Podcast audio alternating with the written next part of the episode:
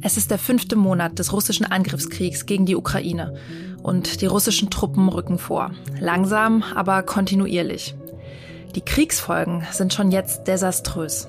Tausende Tote, Millionen Flüchtlinge, völlig zerstörte Städte und Felder. Und mittlerweile spüren auch wir hier in Deutschland die Auswirkungen dieses Krieges deutlicher.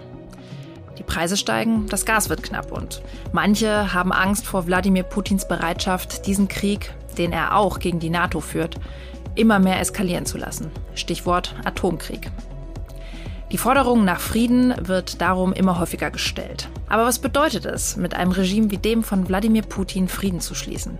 Das klären wir heute im FAZ-Podcast für Deutschland. Die Friedensforscherin Nicole Deitelhoff analysiert für uns, warum die Forderung, den Krieg sofort zu beenden, Putin eigentlich in die Hände spielt.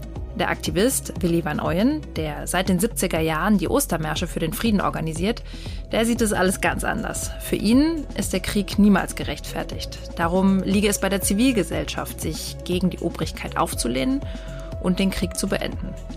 Ja, beide kommen zu Wort und Sie sehen, es wird heute ziemlich kontrovers an diesem Mittwoch, den 6. Juli. Ich bin Theresa Weiß und es ist gut, dass Sie dabei sind.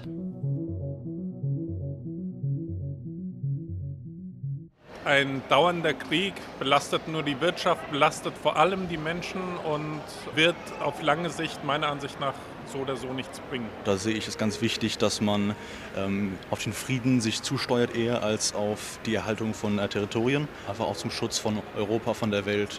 Ja, ich denke, ähm, Frieden schließen ist eigentlich keine Option, weil das würde ja dann den Krieg rechtfertigen, den Russland angefangen hat. No, also es gibt keinen Grund dafür, dass die Menschen so sterben sollten.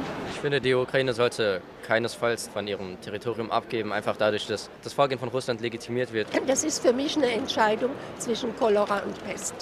Das waren verschiedene Besucher eines großen Einkaufszentrums hier in Frankfurt. Die Meinungen, die mein Kollege Michael Teil dort heute eingefangen hat, die gehen ziemlich auseinander. Er hat gefragt, ob es in der Ukraine Frieden um jeden Preis geben sollte. Da sind die einen, die sofort Frieden wollen. Klar, die wollen weitere Opfer vermeiden. Sie haben aber auch Angst davor, dass Deutschland immer mehr in den Krieg hineingezogen wird und, mal ganz platt gesagt, wollen im Winter nicht frieren. Und da sind die anderen, die der Ukraine weiter den Sieg wünschen, die Frieden nicht als Option sehen. Vielleicht aus einem Gerechtigkeitsempfinden heraus oder damit Russland sich danach nicht das nächste Ziel sucht. Das ist nämlich durchaus eine Möglichkeit. Der Militärexperte Carlo Massala hat am Montag hier im Podcast bei meinem Kollegen Andreas Krobock gesagt, wenn wir das jetzt Putin durchgehen lassen, wenn Putin den Donbass bekommt, dann ist nie Schluss. Er wird weiter Krieg führen. Moldawien, Georgien könnte er dann als nächstes angreifen. Es ist jetzt keine Zeit für Friedensgespräche. Jetzt ist, so bitter es ist, jetzt, jetzt ist Zeit des Krieges und nicht äh, der Friedensgespräche. Trotzdem, viele wollen einen Waffenstillstand. Gerade haben ein paar namhafte Wissenschaftler und Künstler einen Appell veröffentlicht, der ein sofortiges Ende des Kriegs fordert. Sie schreiben dort, die Fortführung des Kriegs mit dem unrealistischen Ziel eines Siegs der Ukraine verursacht massive humanitäre, ökonomische und ökologische Notlagen auf der ganzen Welt. Ja, bei mir in der Leitung ist jetzt Willi van Ooyen. Er ist ganz lange für die Linke im Hessischen Landtag politisch aktiv gewesen und organisiert seit Jahrzehnten die Ostermärsche für den Frieden. Herr van Ooyen, wünschen Sie eigentlich auch der Ukraine in der aktuellen Situation Frieden? Aber ja, ich wünsche den Frieden überall. Das ist das Ziel der Friedensbewegung seit Jahrzehnten gewesen, die immer begleitet waren, unsere Aktionen jedenfalls, von irgendwelchen Kriegen. Deshalb war der Friede immer das zentrale Anliegen. Warum ist der Friede Ihr zentrales Anliegen? Weil im Grunde genommen Menschen sich nur untereinander verständigen können und sich nicht gegenseitig umbringen, bevor sie sozusagen irgendwelche Machtausübungen projizieren. Also von daher, der Friede ist der, die Grundlage mhm. gesellschaftlichen Zusammenlebens. Gut, aber wenn jetzt dieser Friede eben von einer Seite gestört wird, kann man sich doch eigentlich nicht hinstellen und sich ergeben und sagen, okay, dann macht uns platt. Nein, es geht ja nicht um plattmachen, aber der Friede ist sozusagen äh, immer eine notwendige Forderung für alle aggressiven Potenziale. Denn wie ich habe ja gesagt, der Krieg hat uns begleitet äh, seit äh, Jahrzehnten ob er kalt war oder in heißen Kriegen wie in Afghanistan oder den Irak oder Syrien. Und wir haben ja noch über 30 Kriegseinsätze in der Welt. Also jetzt jüngst heute habe ich gelesen, dass in Mali wieder Soldaten äh, gestorben sind. Also von daher geht es nicht um Plattmachen, sondern es geht um ein Miteinander. Und das kann man nur erreichen, wenn man sozusagen akzeptiert, dass alle zu den gleichen Bedingungen auf der Welt leben sollen. Okay, aber gehen wir nochmal in den konkreten Fall Ukraine. Da ist es jetzt ja so, dass eben eine Seite, die russische, angegriffen hat. Gibt es dann kein Recht auf Selbstverteidigung? Das Recht auf Selbstverteidigung ist äh, sozusagen in der UNO-Charta verankert. Das will ich gar nicht in Frage stellen, sondern es geht darum, wie man im Grunde genommen aus dem Siegenwollen rauskommt und zu friedlichen Kooperationen findet. Das bleibt immer das große Ziel, unabhängig davon, wie lange der Krieg dauert oder wer ihn auch angefangen hat. Natürlich ist der Angriffskrieg völkerrechtswidrig, das ist kein, keine Frage. Aber es geht darum, wie man sozusagen die Waffen schweigen lässt und zu vernünftigen Positionen findet. Das wird immer so sein, hm. unabhängig wie lange der Krieg dauert. Was würden Sie dann sagen zu der Angst, dass wenn man jetzt in der Ukraine zum Beispiel einen Waffenstillstand aushandelt, dass dann einfach große Gebiete, ich glaube bis zu 20 Prozent des ukrainischen Territoriums plötzlich nicht mehr zur Ukraine gehören, sondern von Russland besetzt sind? Also die Kriegsergebnisse waren immer damit verbunden, dass es irgendwelche Verteilungen und geografische Neuordnungen gegeben hat. Also von Daher begleitet mich das immer. Das Wichtigste ist erstmal, dass die Menschen wirklich überlegen können und zu glauben, dass man militärisch siegen kann und damit in eine Perspektive liegt, die hat sich noch nie bewahrheitet. Also von daher geht es immer darum, dass man das Überleben der Menschen sichert und mit denen gemeinsam auch eine Zukunft gestaltet, unabhängig von irgendwelchen nationalen oder Grenzsituationen. Das, Sie haben natürlich recht, dass die Folgen von Kriegen schrecklich sind, gerade für die Zivilbevölkerung. Aber ich muss da doch noch mal einhaken. Also, dass es nichts Gutes an einem Sieg gibt. Da haben wir ja gerade in Deutschland ein ziemlich gutes Beispiel, wo wir, glaube ich, alle recht dankbar sind, dass die Alliierten im Zweiten Weltkrieg die Nazi-Deutschland besiegt haben. Also das, das wichtigste Ergebnis war, dass äh, dieses Deutschland entmilitarisiert war, zumindest von 1945 bis 1954. Leider hat die Friedensbewegung es nicht geschafft, die Remilitarisierung zu verhindern. Das ist für, für mich der zentrale politische Gedanke, der mit dem Zweiten Weltkrieg zusammenhängt. Aber wenn Sie die anderen anderen Kriege sehen, die wir ja jetzt sozusagen historisch nachverfolgen, dann war es immer so, dass im Grunde genommen Ergebnisse äh, waren, die, die niemand gewollt hat. Also den letzten gewonnenen Krieg, der deutsche Soldaten geführt haben, war 70, 71 gegen Frankreich und dort wurde äh, das Lothringen deutsch und das wurde im Ersten Weltkrieg wieder umgekehrt gemacht. Also es gab immer solche geografisch-geopolitischen Verschiebungen. Das hat aber dazu geführt, dass der Krieg zu Ende war. Das war der, der wesentliche Punkt, um dann Neuanfänge zu organisieren. Gut, der Neuanfang für die Gebiete, die jetzt derzeit von Russland besetzt sind auf ukrainischem Territorium, der könnte aber ziemlich hässlich werden. Es gibt Berichte, dass es dort Deportationen gibt von Kindern, die ohne ihre Eltern weggebracht werden und auch sonst, wie die russische Besatzungsmacht sich dort äh, geriert, gibt keinen Anlass dafür, großes Vertrauen zu haben, dass diese Neuordnung irgendwie ein toller Neustart ist. Das glaube ich auch, dass also Kriege nirgendwo auf der Welt irgendwas Sinnvolles sind. Das kann ich nur bestätigen. Also von daher sind auch die unmenschlichen und äh, zum Teil rassistischen und aus der Okkupation heraus abgeleiteten Gewaltpotenziale immer äh, verderben für die Menschen, die darunter leiden müssen. Das ist äh, in Afrika genauso wie äh, das in Afghanistan der Fall war oder in anderen äh, Kriegsgebieten. Also von daher war die Unterdrückung der Menschen immer das, was man aufheben muss und äh, beseitigen muss, damit man also auch subjektives Recht gegen die obwaltende Gewalt äh, durchsetzen kann. Darum geht es immer wieder neu.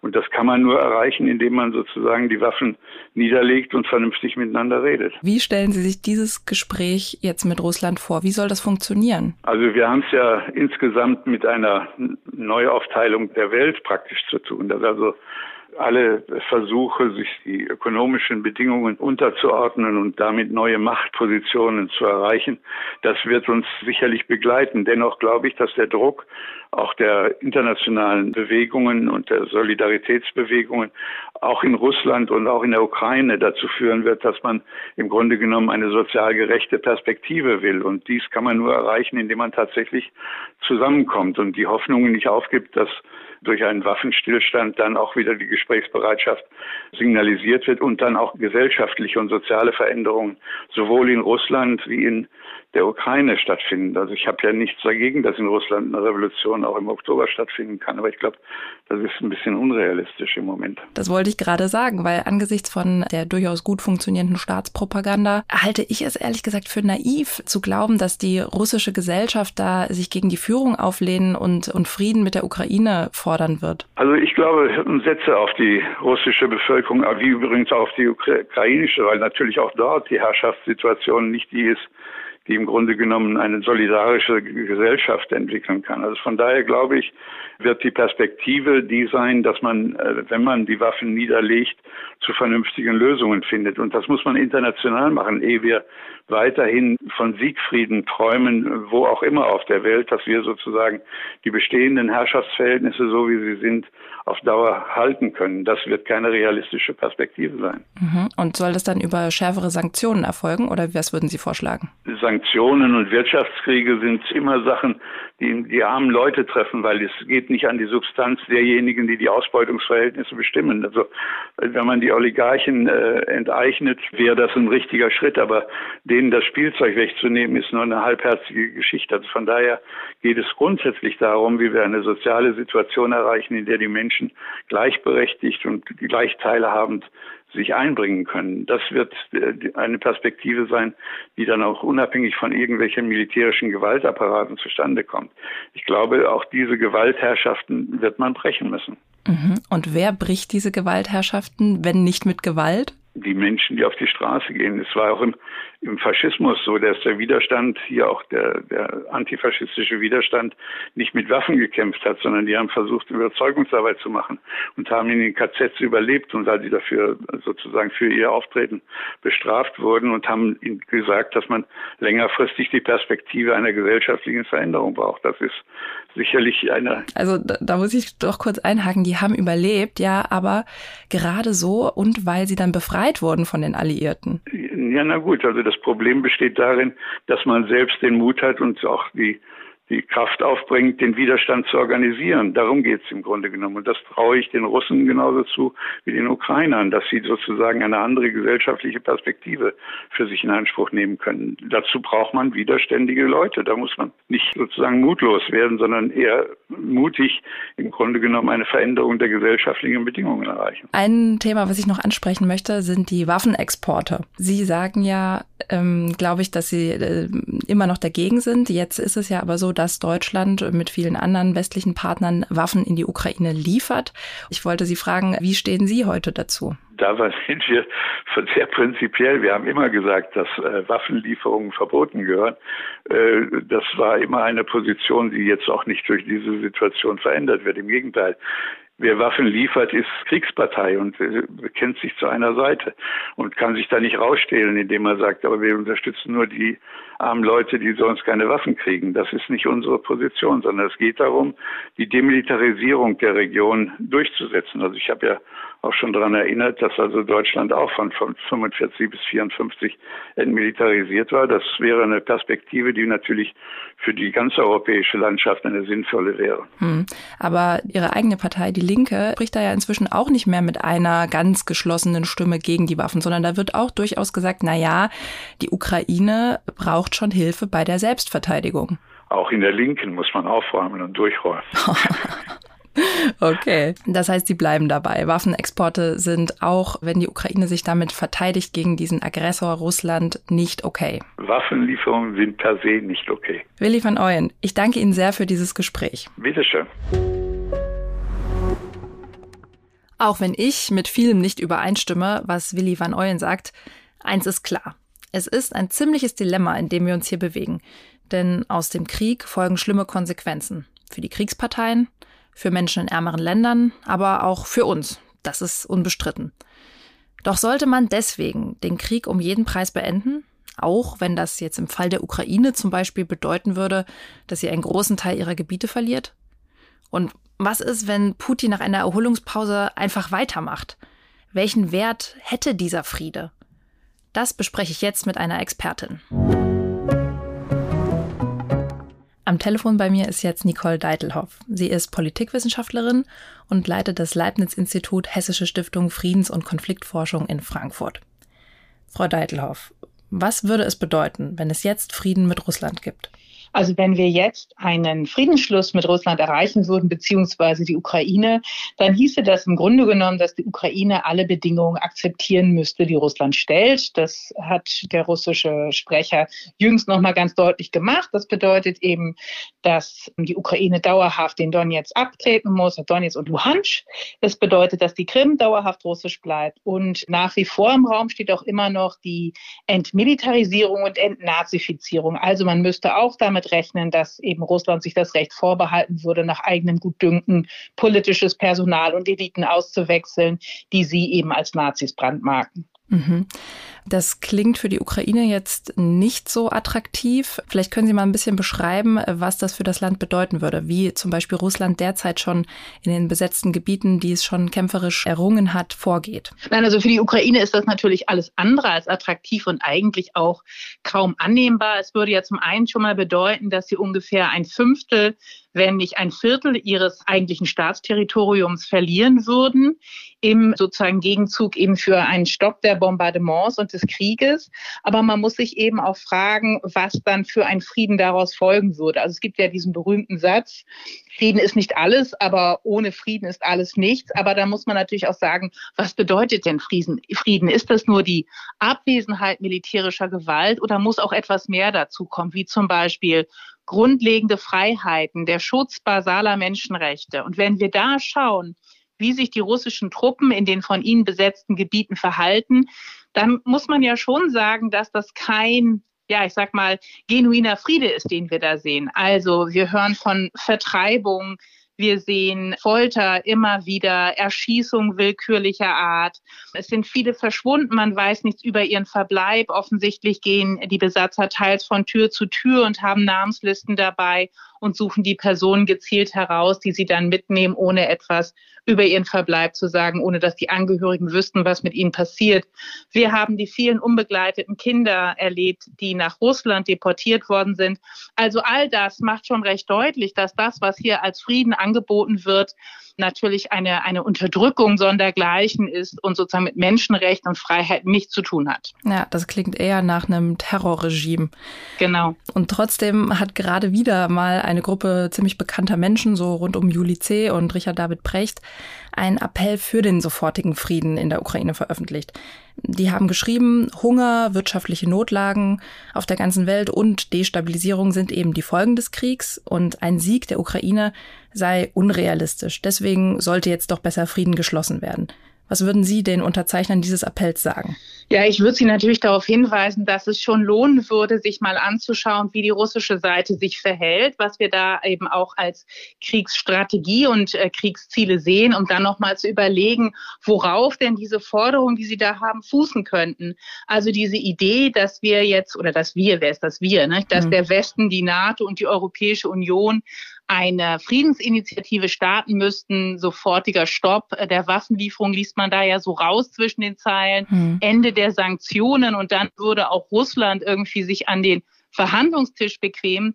Dafür haben wir überhaupt keine Anzeichen. Wenn man sich das anschaut, wie Russland eben auch bombardiert, also die gezielten Angriffe auf zivile Infrastrukturen, auf Gebäude, auf Zivilisten, um es ganz platt zu sagen. Das macht schon deutlich, dass wir es hier mit einem Staat zu tun haben, der gar kein Interesse daran hat, momentan Friedensverhandlungen zu führen. Das ist ein Staat, der eben tatsächlich eine Terrorstrategie in diesem Feldzug an den Tag legt und der hinterlässt verbrannte Erde. Ein Staat, der Interesse daran hätte, zu einer Verhandlungslösung zu kommen, würde anders Krieg führen. Er würde eben so Krieg führen, dass danach ein Wiederanknüpfen an friedliche Beziehungen möglich ist. Und genau das macht Russland natürlich nicht. Und wie wir gerade schon besprochen haben, noch, ich glaube, vor einer Woche hat nochmal der Sprecher Putins ganz deutlich gesagt, also wenn es zu Friedensverhandlungen kommt, dann muss eben die Ukraine alles akzeptieren, was Russland von Anfang an an den Tisch gelegt hat oder auf den Tisch gelegt hat. Und das heißt, es geht nicht um Verhandlungen, es geht dann um einen Diktatfrieden.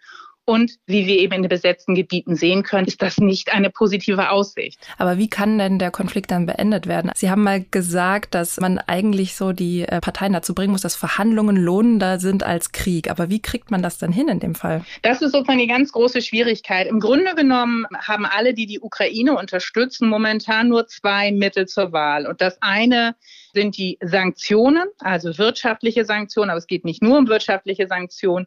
Die sollen sozusagen die Kosten für Russland in die Höhe treiben, indem man ihnen eben die Möglichkeit nimmt, frei zu handeln oder eben aber auch ihre Verluste auszugleichen an Material und ähnlichem.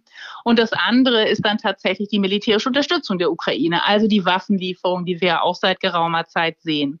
Und auch das soll sozusagen die Ukrainerinnen und Ukrainer in die Lage versetzen, sich standhaft zu erwehren des russischen Angriffs und darüber eben auch die Kosten für Russland hinauftreiben, bis man eben an dem Punkt ist, wo es für Russland lohnender wird, doch den Verhandlungsweg zu suchen, Konzessionen zu machen und es nicht mehr auf dem Schlachtfeld mhm. auszutragen. Nur wir sind momentan eben überhaupt nicht in so einer Situation. Momentan ist es so, dass Russland ganz offenkundig der Ansicht ist, dass sie das auf dem Schlachtfeld für sich entscheiden können. Das sehen wir eben in dieser massiven Offensive im Osten und im Süden momentan. Aber der Westen hat ja trotzdem recht klar Position bezogen und liefert immerhin Waffen. Allerdings gibt es einige Experten, die sagen, oder auch Kommentatoren, die meinen, na ja, aber wir liefern ja nur Verteidigungswaffen und keine Angriffswaffen. Und damit könne die Ukraine ja gar nicht die jetzt schon von Russland eroberten Gebiete zurückgewinnen. Was meinen Sie dazu? Müssen wir andere Waffen liefern? Wahrscheinlich müssen wir nur mehr und schneller liefern. Also das ist so ein bisschen wie diese Debatte, die wir in den letzten Monaten gehört haben über die leichten und schweren Waffen. Das ist eine Unterscheidung, die es so eigentlich militärlogisch gar nicht gibt. Wenn überhaupt, dann könnte man sagen, eine schwere Waffe ist all das, was sie nicht auf der Schulter davonschleppen können. Und da sieht man schon, das macht eigentlich keinen besonderen Sinn. Mit Verteidigungs- und Angriffswaffen ist es ganz ähnlich. Auch da gibt es eigentlich eine solche Unterscheidung nicht. Worum es geht, ist, dass es leichter ist, Gebiet zu verteidigen gegen einen Aggressor, als es von einem Aggressor zurückzugewinnen. Also wenn Sie etwas verteidigen, dann können Sie das eben befestigen und können sich sogar gegen eine relativ große Übermacht noch relativ lange wehren, weil sie eben sozusagen die nur zurückdrängen müssen. Wenn sie aber Gebiet zurückerobern wollen, dann hat eben sozusagen die Gegenseite den Vorteil. Und das heißt, man braucht eben doch um einiges mehr an Dominanz im Schlachtfeld, sowohl was Gerätschaften als auch Personal angeht, um da eben Durchbrüche zu erzielen. Und das ist genau das Problem. Das hat die Ukraine momentan nicht. Ihr fehlen nach wie vor Waffengerät und zunehmend fehlen ihr eben auch das Personal, weil sie eben auch sehr große Verluste zu erleiden hatte in den letzten Wochen. Ja, und wir sehen ja auch im Ergebnis, dass eben einige Gebiete schon verloren sind. Genau. Wenn wir uns jetzt mal vorstellen, dass Russland zum Beispiel im Donbass, dort, äh, wo es eigentlich jetzt schon alles erobert hat, wirklich diese Referenten abhält, die derzeit geplant sind, dann gehören diese Gebiete ja irgendwie de facto zu Russland.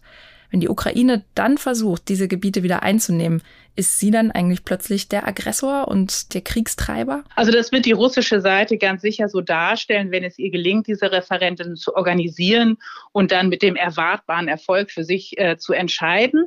Aber auch hier muss man natürlich unterscheiden zwischen dem, was sie de facto tun können und dem, was äh, de jure äh, möglich ist.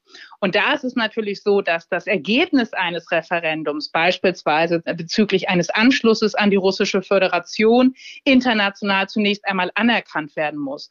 Und das ist ja überhaupt nicht zu erwarten. Also sozusagen die Verurteilung des russischen Angriffskrieges wurde auch international vollzogen und es gibt keinerlei plausible Indizien, dass eine Mehrheit der Staatengemeinschaft tatsächlich willens wäre, diese äh, Gebiete dann als Teil der Russischen Föderation anzuerkennen. Solange das nicht der Fall ist, wird die internationale Gemeinschaft diese Gebiete nach wie vor als Teil der Ukraine wahrnehmen und dementsprechend würde die Ukraine nach wie vor ihr Territorium verteidigen, wenn sie dort angreift. Viele Staatschefs der westlichen Länder haben ja eben der Ukraine den Sieg zum Beispiel gewünscht oder sich dafür ausgesprochen, dass das der präferierte Ausgang dieses Kriegs ist.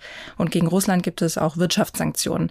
Halten Sie als Konfliktforscherin das eigentlich für eine gute Idee, Russland da so zu isolieren, so alleine in so eine Ecke zu stellen und vielleicht auch zu bedrängen? Also ich glaube, es ist, es ist eine ganz heikle Frage. Also was heißt isolieren und in die Ecke drängen? Also wenn es darum geht, dass die westlichen Staaten, die westlichen Bündnisse versuchen sollten, die Ukraine in den Grenzen vom 23. Februar diesen Jahres wiederherzustellen, dann würde ich sagen, ja, das ist die richtige Strategie.